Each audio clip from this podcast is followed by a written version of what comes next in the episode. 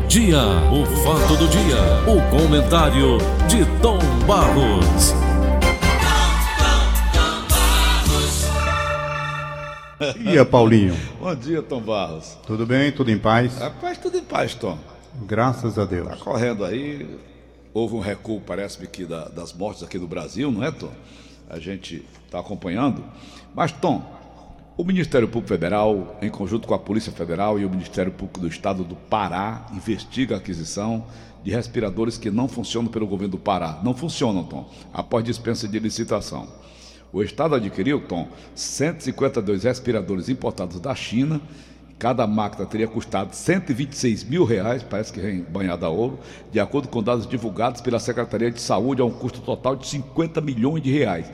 As máquinas estão vindas da China chegaram com a deficiência técnica que impede o uso para pacientes de Covid-19. Quer dizer, venderam os produtos quengados.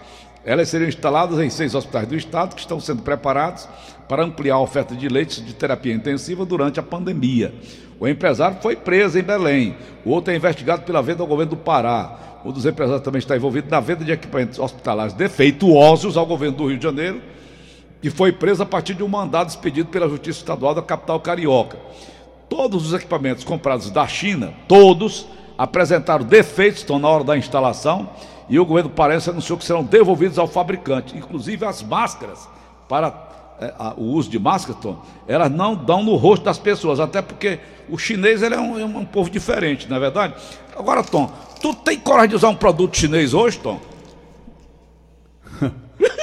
Porque você disse que vem de lá, de onde nasceu toda essa confusão, né? Pronto, a ideia que eu, que eu joguei do ar foi essa, né? De onde, onde eles Produto criaram. chinês, Paulo, por onde você anda, há muitos e muitos anos, tudo que você vai comprar, made in China. Rapaz, ontem, Então, ontem, atenção. ontem, ontem a Jana estava apertando lá um parafuso lá em casa, com a chave que ela trouxe de lá, tá?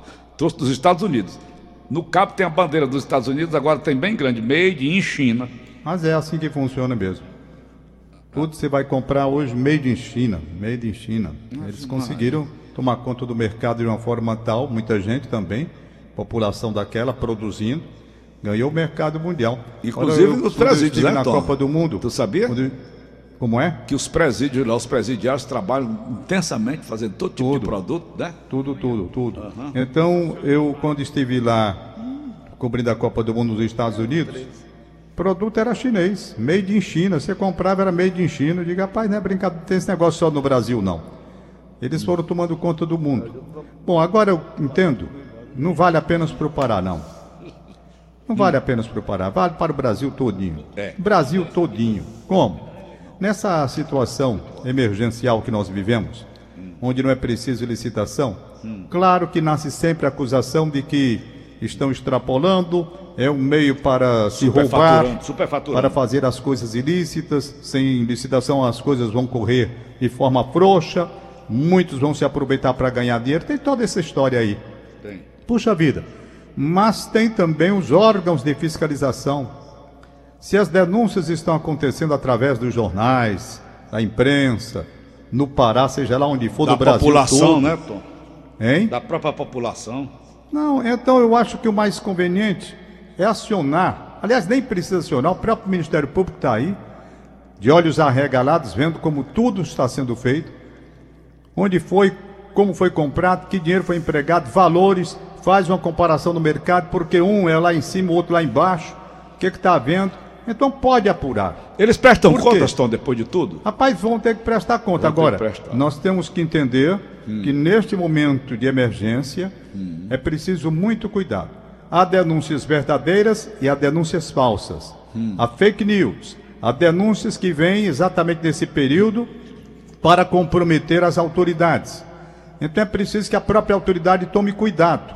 Porque às vezes fake news se espalha de uma forma tal, transforma a verdade em uma coisa que é mentira. É. E as pessoas acreditam. Então, no momento atual, quando teríamos mesmo de fazer uma série de ações especiais para atender essa gente, esse contingente que tem crescido, claro que você vai dentro de uma situação mais rápida para construir o hospital tudo. Há defeitos que acontecem você vai apurar se houve má fé ou não, se houve maldade ou não, se houve vontade de roubar ou se houve vontade de acertar. Tem que fazer o levantamento. E é fácil de fazer. Se não, vejamos. Lá no Pará, vale para o Brasil todinho, para aqui, para o estado do Ceará, para tudo. Não, porque foi contratado isso no preço absurdo. É fácil.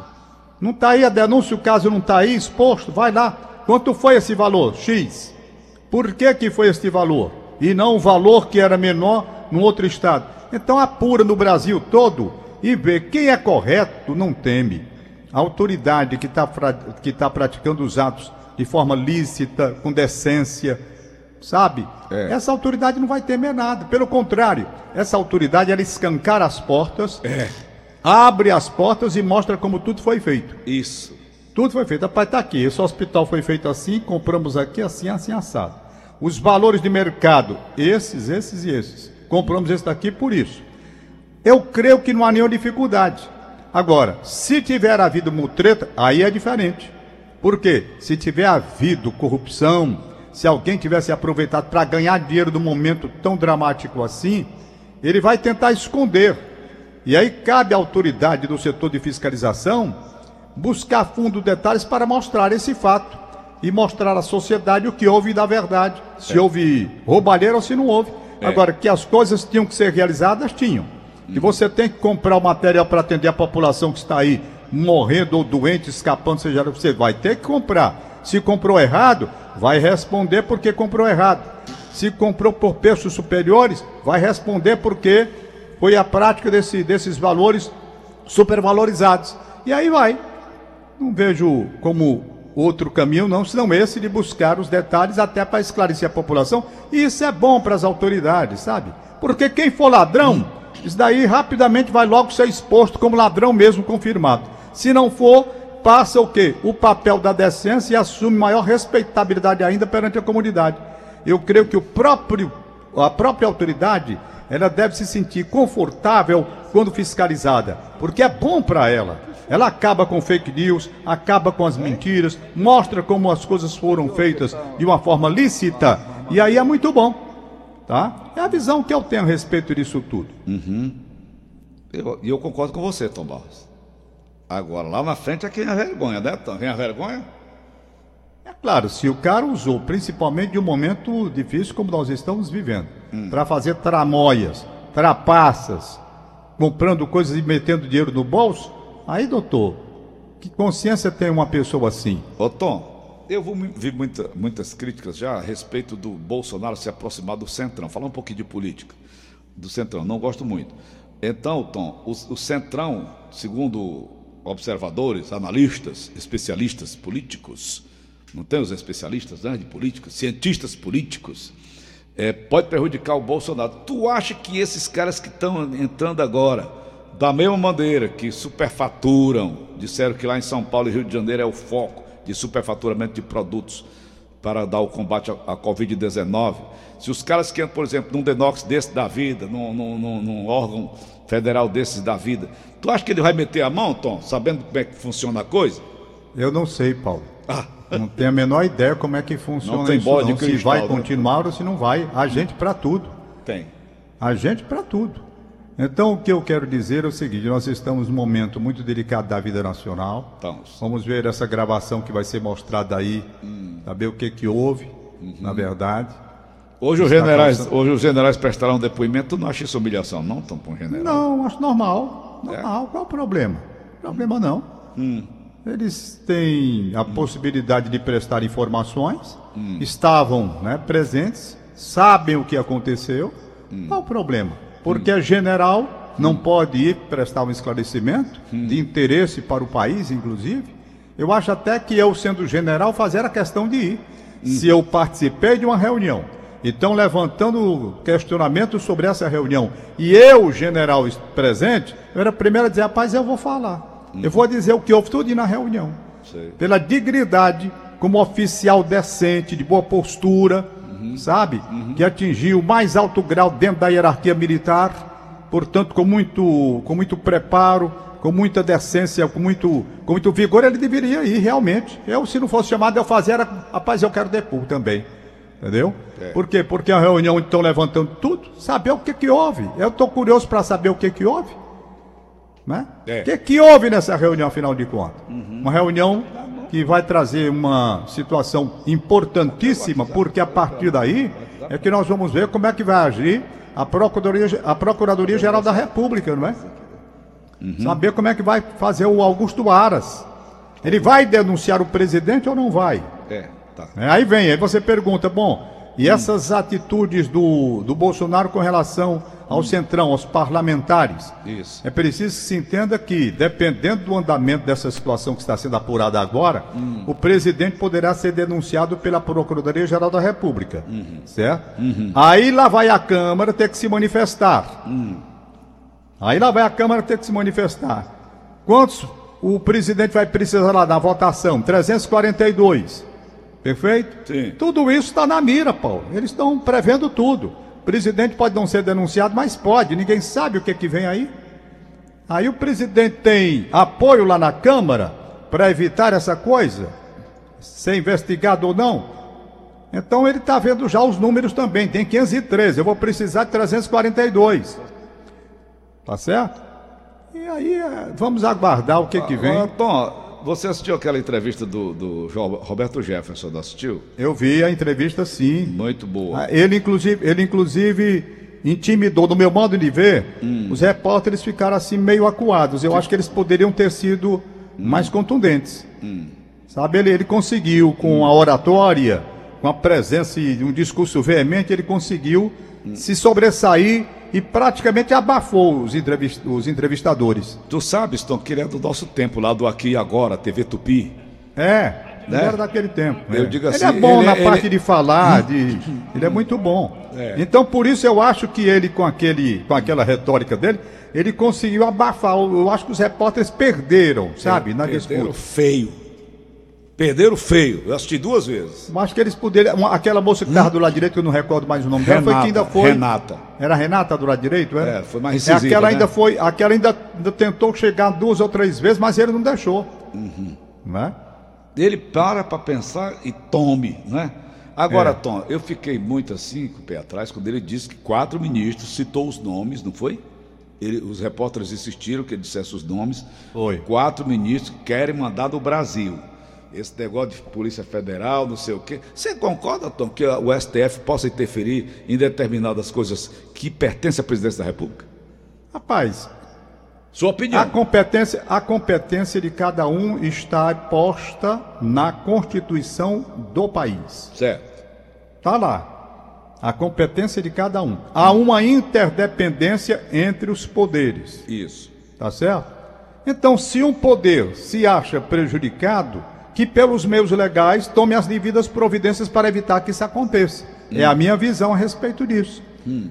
É a minha visão. Não é? Hum. Então, a convivência está difícil, por quê? Porque virou jogo político.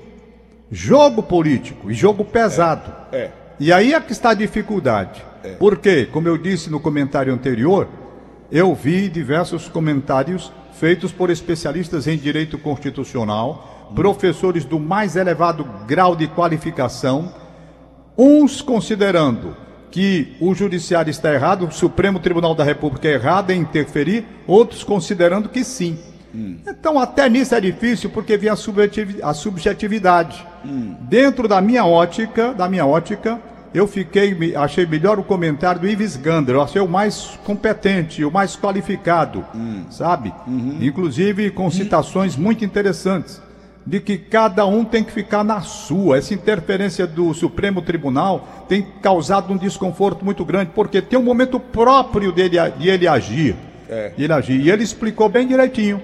Ele disse: o presidente é de competência do presidente nomear. Hum. Então ninguém pode interferir.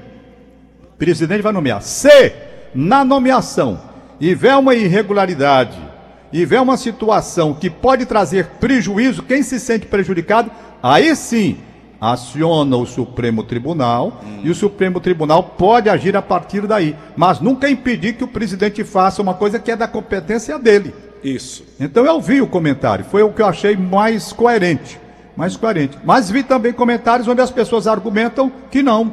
Então é difícil.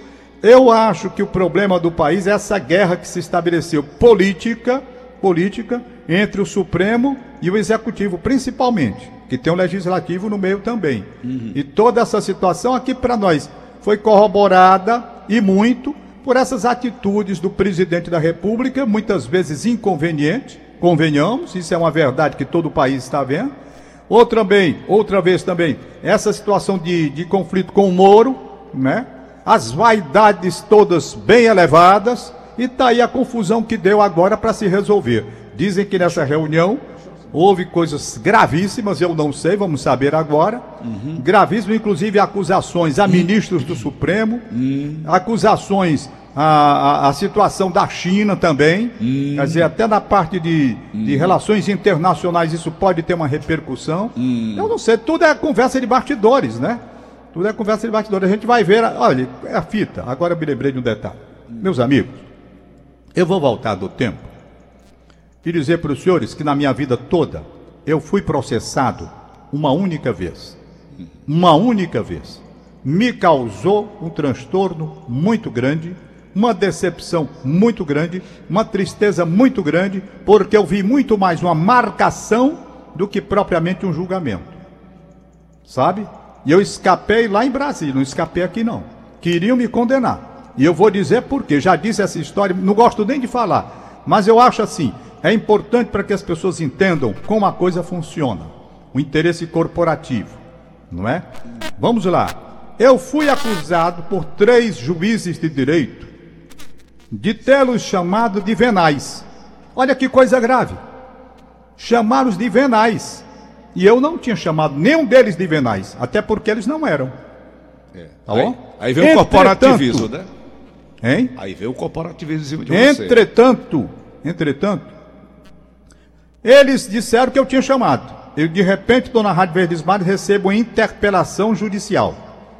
Eles pedindo que eu esclarecesse aquilo que eu tinha falado no programa O Crime Não Compensa. Quando eu recebi a interpelação, estava lá constando que eu tinha chamado esses três juízes de venais. E eu disse, rapaz, eu não falei isso. Aí fui pegar a gravação, para eu mesmo me ouvir. Rapaz, será que eu estou ficando doido? Ouvi a gravação. O departamento jurídico da nossa empresa se reuniu comigo lá na holding na época, isso faz muitos anos, foi década de 80, 80. Pegou a fita comigo, ouviu a fita, não viu nada demais no que eu disse, até porque eu expliquei. Eu me defendi, mostrando, respondendo essa interpelação. O que eu tinha dito, mas eles, três juízes, não aceitaram. Não aceitaram. Aí eu fui processado. Eles não aceitaram a minha argumentação e eu rapaz, não chamei vocês de, venais, de venais, não. Por que, que eles aceitaram? Porque, lamentavelmente, a pessoa que fez a transcrição da fita, onde eu estava falando, para o papel, a pessoa ouviu uma coisa, entendeu outra e colocou no papel o que eu não tinha dito. Embora parecido, mas não era aquilo. E eu expliquei, respondendo à interpelação, o que eu tinha dito. Mas eles não aceitaram. Eles não aceitaram. Resultado: processo nos coros do Tonzinho aqui. Aí tome processo. Eu nunca vi um processo correr tão ligeiro na minha vida. Né? Me chamaram, lá vou eu, depois, saí da Rádio Vesmar, constrangido, chateado, tendo que responder processo. Porque chamei três. Onde? Olha só onde foi, onde foi o erro gravíssimo de quem transcreveu da fita para o papel que serviu de base para essa interpretação e depois, naturalmente, para a denúncia? Qual foi? O juiz vende a liberdade. Eu não falei que o juiz vendia liberdade coisíssima nenhuma, mas tradução da fita estava lá. O juiz vende a liberdade. O que eu disse foi: o juiz vem da liberdade. O juiz vem, isto é, o juiz chega era o verbo, certo? É verdade. Era o verbo. O juiz vem. Mas na verbo época, vir. O na, juiz chega. Mas na época, e... Tom, você atirou. Não, não, peraí, deixa eu dizer. Eles juntaram a palavra. Essa história dez mil vezes, mas vamos lá. O juiz. Mas acontece que as pessoas de hoje que vão ouvir essa fita aí que o, que o Bolsonaro vai hum. falar, hum. é por isso que eu estou chamando a atenção, para saber hum. como vai ser ouvida a fita. Vai ser ouvida a fita da forma que a fita está ou da forma que vão querer ouvir se editarem. Né? Mas é por isso que eu estou dizendo a você, deixa eu falar para explicar.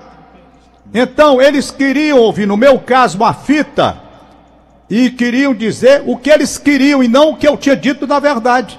E daí a transcrição. E eu dizendo que não disse, se não vejamos. O juiz vem da liberdade. Se você pega uma fita dessa, o cara falando ligeiro, dá realmente a impressão vende. de que eu estava dizendo vende. O juiz vem da liberdade. Não, mas eu não disse assim, eu disse o juiz vem da liberdade. O cara traduziu vende a liberdade. Claro, se o juiz está sendo acusado de vender a liberdade, então era um juiz, eu estava chamando o juiz de venal. É. Então é esse o cuidado que se deve ter no caso dessa fita de hoje aí, para naturalmente ouvir a fita e interpretar corretamente o que foi dito. É. Eu levei, rapaz, um duro danado para mostrar que não tinha dito isso mostrei, inclusive na audiência, repito aquilo que eu já disse. Eu perguntei lá na época, me lembro como se fosse hoje. O senhor conhece Geraldo Maracanã? Geraldo Maracanã? Quem é Geraldo Maracanã? O que, que tem a ver aqui com essa história? Eu disse que Geraldo. O senhor não está falando o nome Geraldo? Tô não. Eu estou falando Geral do Maracanã. É o ingresso. Estádio Presidente Vargas. Tem um, um ingresso chamado Geral. Geral. E Geral do PV. Geraldo Castelão, postinho Geraldo Maracanã, eu não estou dizendo Geraldo não, não é o nome do homem não, é Geral do Maracanã. Mas os caras consideraram e continuaram teimando que eu tinha dito, vende, eu digo, rapaz, eu disse vem, dá. Então é fita, é preciso ter muito cuidado para saber interpretar corretamente o que está posto na fita, para não haver um desvio no desejo de quem está do outro lado querendo ouvir, o que eu não disse. É. Então, graças a Deus, eu não fui condenado, e nem poderia ser, que eu não hum. tinha dito mesmo, hum. né? E o, o, Orlando Silva, que gravou aquela música Preconceito, que tem uma passagem muito parecida, nasci no clima. Você vem, você vem de um palacete, olha, igualzinho. Eu até disse lá. A música diz: Você vem de um palacete. Não é vender o palacete, ele diz: Você vem de um palacete. Mas cantando ligeiro, ligeiro ele diz: Você vende um palacete. O cara pensa que ele está dizendo: Vende um palacete, vai vender. Não é. Ele está dizendo: Você vem de um palacete. Eu nasci no barracão. Então, rapaz, é preciso cuidado, porque dependendo da maldade humana, dependendo, você quer interpretar as coisas de acordo com o seu interesse e não com a verdade que está posta numa fita gravada. Tá então vamos ver essa fita aí como é que está, que pode trazer um transtorno terrível para o governo Bolsonaro, pode trazer inclusive hum. objetos, meios para levá-lo ao impeachment. Então é por isso que essa fita é muito importante se trazer a fita na sua verdade. Não interessa aqui a verdade do Moro, não interessa a verdade do Bolsonaro, não interessa a verdade em si. Não é o interesse do presidente da República, não é o interesse de um ministro que tinha interesses no Supremo, não. Vamos com isenção, ver o que a fita tem no seu conteúdo de verdade, a verdade verdadeira, para não acontecer distorções como essa que eu acabei de citar aqui. Tá bom. Mas você atirou no que veio e matou o que não viu.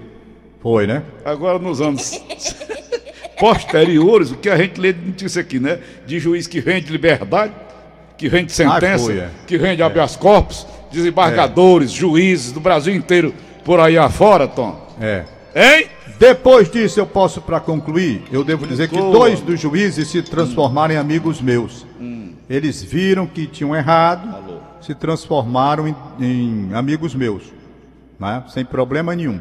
Um deles não, falou comigo, depois, mas muito assim, nunca ficou, ficou com ranço. Ficou com ranço, um deles. Mas para mim é indiferente. Né? Para mim é indiferente. Pois é. Aniversário de hoje, Tom. Maria Salete Barbosa na Praia de Iracema. Quem é? Maria Salete Barbosa. Certo, Maria Salete Praia de Iracema. Sandra Bom, Amorim Cabral e Pereiro. Sandra Amorim Cabral e Pereiro, Tom. Doutor Galeno Taumaturgo. Ô, oh, rapaz. O homem que ele me, me desvirginou. Viu? Doutor... O Galeno Tamatu já desvigiram um bocado de homens. Isso é um perverso. e o dedo dele não, é, é fácil. É, é, aliás, Paulo, ah. eu estou em dívida porque esse coronavírus veio, Ei. era para eu ir lá. É. Aí a gente que já quer uma desculpa, né? É verdade. Já arranja essa de não sair de casa para é. não ir. Aí também não aí, dedada lá. Aí não é coronavírus, aí é coronavírus, né, Tom? Mas vamos nós. a Maria Laine Oliveira Leite da, é funcionária do Ceará Esporte Clube, Tom. Maria Laine. Essa é a lista da Inês Cabral. É, eu tô vendo aqui. Germano Marques do Montese. Germano Marques. Lidiane Barreto, bairro de Fátima. E manda também, ela, é, Anton, um alô para todos os profissionais de enfermagem pelo seu dia. Hoje não é o dia é da enfermagem, não, Nilson. É? É o dia? É, Hoje não, é minha dia filha da- é enfermeira. Hoje é o dia da fibra, é, de combate à fibromialgia. Daqui A a, pouco eu vou é dizer o que é né? fibromialgia. Aí. É o dia da enfermeira? é? Essa categoria que deve, meu Deus do céu, deve ter rece- receber o nosso carinho, o nosso respeito. Até por conta, né, Tom? Ser fe- enfermeiro não é fácil. E na situação presente, não é? Porque o doente que está ali internado, ele que está no leito de hospital, ele, ele é uma criatura impaciente, ele quer sair dali. Então ele, ele, é- ele é chato às vezes. Ele é chato. É. Hã? Eu sempre disse para minha filha, conversando com ela, eu digo, Janine, Tem que ter muita é o paciência. seguinte, você escolheu uma profissão bonita, Linda. que paga mal, é bom que se frise. Isso. É bom que se frise. Enfermeira ganha pouco, pela função que tem, pela responsabilidade que tem, pelos riscos que tem também. Ganha pouco. É preciso que se faça uma revisão nisso aí. Não é só parabéns pela coragem da delegação. Mas eu dizia para a Janine, minha filha, olha, pelo amor de Deus, por mais problemas que você tenha, jamais leve problemas para o hospital, porque lá o doente, o nome está dizendo. É, O cara está doente. é um doente. Então tem que relevar certas coisas, não é? Tem que relevar, tratar com carinho, com atenção, abraçar. É um sacerdócio. Tem que fazer isso. Não sei se ela cumpre até hoje. Até hoje também eu tenho escutado nos hospitais onde ela trabalhou muitos elogios à forma carinhosa com que sempre ela tratou os doentes. Isso me alegra sobremaneira. Você Sabe? Então, ela está aí, passou um período desempregada, está empregada já faz bastante tempo, oito meses, quase, sei lá. E agora nessa luta aí, Tá que certo. todas as enfermeiras estão enfrentando. Ela está onde então agora, é um Tom? dia para a gente comemorar. Ela está agora onde, Tom? Rapaz, nem eu sei. nem eu sei. Eu vou Agora, até perguntar a- amanhã, eu digo. Ela disse até para mim onde estava trabalhando. A enfermeira tem que ser que nem na empresa, nos termos vezes mares. Eu fui lá essa semana, aí tem o- aquele tapete que a gente pisa, né? Limpe seus pés do tapete para evitar o contágio dentro da empresa, né, Tom? Assim tem que ser enfermeira. Quando ela bota os pés dentro do hospital, ela tem que se desnudar de todos os problemas que ela tem. Eu, uma vez, lá na maternidade de César Carlos, Casa de Saúde de César Carlos, ali na Praça da Lagoinha, Sim. Fui visitar a mãe da Joana. A mãe da Joana morreu de câncer no ovário, no útero, digo melhor. E a dona Terezinha, então, estava lá hospitalizada. Já estava numa fase bem avançada. Sei. E quanto a família, as filhas, muitas, são muitas mulheres, eh, estavam lá com, com ela, com a dona Terezinha, que era uma figura maravilhosa, criatura maravilhosa. eh, eu resolvi, eu fiquei meio de fora, e resolvi dar um passeio por dentro da, da casa de saúde. E tinha lá um doente sozinho. Eu fui lá fazer uma visita a esse doente, lá dentro da enfermaria onde ele estava, sozinho, abandonado lá e tal. Aí eu cheguei, fiz uma pergunta besta, le- le- levei um cagaço para nunca mais me esquecer. Eu olhei para ele, ele lascado lá, eu disse, tudo bem? Ele disse, como é que eu estou bem? Desse... Pô, esse homem me deu um rela. Aliás, era uma senhora. Sei. Eu vou perguntar se está tudo bem, o cara está hospitalizado, está se, né, se tratando. É, mas é a da- forma de se Agora, dirigir. agora né? eles são, eles são irritados. É, o cara tá irritado, Paulo. Às vezes o cara não É. tem a paciência, tá com problema de saúde, passa a noite dormindo mal. Então é uma situação que o Nem doente dorme, tem que ser vezes, compreendido dorme, né? nessa parte, não é? É. Olha, uma vez, eu uma vez, eu fui me submeter a um exame e eu acho que os médicos também, eles têm que entender a situação do paciente. Certo. Eu só não me levantei e fui embora porque já tinha feito a primeira parte, senão eu tinha ido embora. Por quê? Eu não sei o nome do médico, confesso a você. E faço questão de nem saber. Pronto. Eu estava fazendo o exame, o teste. É... Como é o nome do exame, meu Deus? Agora me esqueci. Eu sei que a gente tem que tomar uns leitezinhos lá tal. São duas etapas. Até ir depois para a bicicleta, sabe? Certo. É a parte final. Eu tinha feito já a primeira parte, tudo ok. Aí me levaram para outra sala, onde eu ia fazer, ficar lá na bicicleta, pedalar a bicicleta, né? Um teste ergométrico, né? Tal. Aí chegou o médico lá que eu não conhecia. Esse cara entrou na sala, não deu um bom dia, não olhou para mim, cabeça baixa, olhou, disse lá, tinha uma enfermeira, não, não é enfermeira, auxiliar de enfermagem lá, leve o senhor e sente ali. Aí ela pegou, meu senhor, sente aqui na bicicleta e tal. contou a história. Diga como é o procedimento. Cara todo grosseiro, sabe? E eu olhei para a cara do sujeito, eu, que sujeito mal educado, rapaz. Que sujeito mal educado. A vontade que eu tive, como eu já tinha feito a primeira parte do teste lá, é. eu estou tentando me lembrar o nome do, da coisa, não sei hum. mais como é. Bem, eu digo, bom, eu não vou perder, eu vou aguentar e vou fazer essa bicicleta aqui. Fiz, deu tudo bem, tudo bem, fui embora. Mas a grosseria do médico, sabe? É. Eu digo, rapaz, esse homem não pode trazer problemas da casa dele hum. para dentro de um consultório. Não pode. É. Um cara indelicado, o cara é um cavalo. Um jumento batizado. Um cavalo, sabe? Jumento um cavalo. Batizado. Faz muito tempo, isso é coisa já de 10 anos ou mais. Hum. mais. Mas eu nunca esqueci. A minha irmã uma vez, a minha irmã uma vez se levantou, se levantou e disse: Eu não venho mais no seu consultório aqui. Disse, se levantou e foi embora. Por quê? Porque tem médicos que eles deveriam repensar a vida. Uhum. Repensar a vida. Eu, graças a Deus, em toda a minha existência, só vi esse. Esse. Porque todos os outros médicos, durante essa minha existência já de 73 anos de idade, sempre trataram com respeito, sabe? Uns mais fechados, um pouco mais com decência, com respeito, não é? Outros mais simpáticos, falando mais, mas todos eles bem. Agora, esse não. Esse foi uma coisa que ficou, tanto assim que eu não sei nem o nome dele, mesmo se soubesse nem diria, claro. Tá não é? Mais uma, uma, um cavalo batizado. É. Sabe, um cavalo batizado. Ô Tom, nossa amiga Kilza perdeu o cachorrinho dela. Ô, oh, rapaz, é Kilza, vamos achar o cachorrinho dela. É um cachorro da raça poodle de cor preta, ele tem um porte médio, desapareceu ali perto da Lagoa de Parangaba. Sei. Eu só me lembrei falando aqui Lagoa de Parangaba, no médico também que eu fui muito ignorante, eu mandei ele tomar um de aspatatoma. Tchau, Paulo. Eu disse onde é que as patas tomam? Ele perguntou, eu disse na é. lagoa, né, Tom? Tchau, Paulo. Não, Tom. O, o, cachorro da Kilza tá com a coleira de LED, é, LED rosa, é? Aí, coleira de LED rosa. Que eu tinha que estar no teu telefone na coleira, rapaz. Quem encontrar. Ah, eu, eu tô nome aqui da pracinha aqui do canal 10. Chama, tem aquele cachorrinho, né? É lindo, né? Hein? Eu perguntei isso. Minha filha, esse cachorro tem telefone? Ela disse, tem, qual é? Qual é, minha filha? Ela disse, au, au, au. Ó.